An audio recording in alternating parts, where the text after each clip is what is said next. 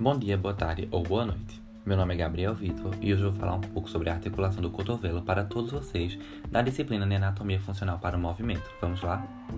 Essa articulação está localizada na parte livre dos membros superiores, mais precisamente entre o braço e o antebraço. Forma essa articulação o capítulo do húmero, que se articula com a fóvea da cabeça do rádio, e a tróclea do húmero, articulada com a incisura troclear da una. O cotovelo classifica-se como articulação do tipo sinovial, ou seja, tem uma cápsula preenchida pelo líquido sinovial que facilita os movimentos. Quanto à subclassificação, é sinovial do subtipo gínglimo ou em dobradiça, e é também monoaxial, o que significa que só realiza movimentos em torno de um eixo.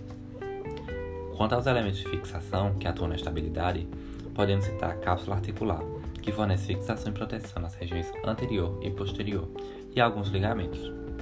Os ligamentos colaterais ulnar e radial se estendem do epicôndilo medial do úmero até o processo coronoide ao olecrano da una, bem como do epicôndilo lateral do úmero à incisura radial da una, respectivamente. Temos também o ligamento anular do rádio, o que mantém a cabeça do rádio em contato com a incisura radial da una. Já em relação aos movimentos, o cotovelo pode realizar a flexão e a extensão, que podem ser observados quando o corpo está em posição anatômica e o cotovelo dobrado em 90 graus.